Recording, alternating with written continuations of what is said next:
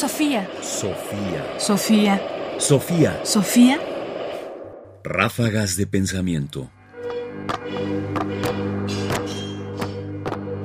Ráfagas de pensamiento.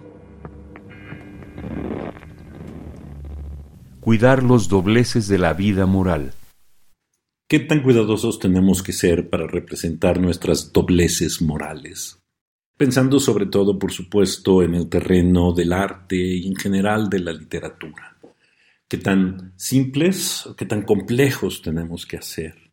El filósofo y ensayista español Poluque, ganador del premio Anagrama de Ensayo por Las cosas como son y otras fantasías, reflexiona en el pasaje que vamos a escuchar sobre la simplificación y la descripción de nuestras características morales en el arte.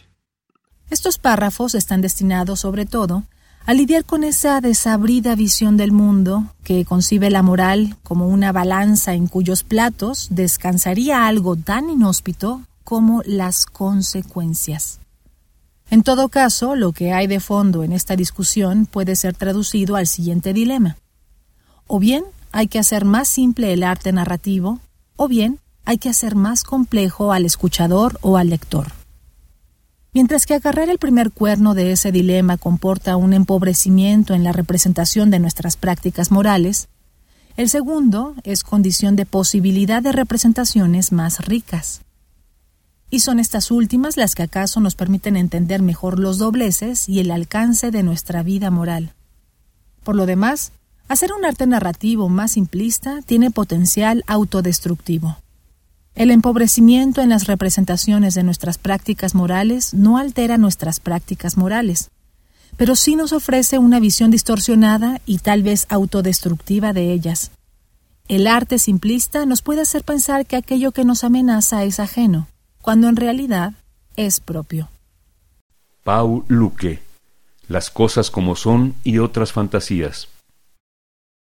Me interesa detenerme sobre todo en la parte final. Esta idea de que en la medida en que nuestras representaciones de las prácticas morales son más simples, realmente no nos cambian o no modifican nuestras prácticas morales, pero sí nos distorsionan. Y en realidad nos hacen pensar que esos dobleces no son propios, no son nuestros. Esos puntos de tensión que hay en la vida moral de cada uno, si no están bien representados, si se omiten, dejamos de pensar que son nuestros. Y no hay pues posibilidad de discutir, de avanzar. De manera que, desde su perspectiva, a fin de cuentas, entre más compleja es la narración de nuestras vidas, más posibilidades tenemos de ver y de alcanzar nuestra vida moral. Evitemos las simplificaciones, busquemos la complejidad. Sofía. Sofía. Sofía. Sofía.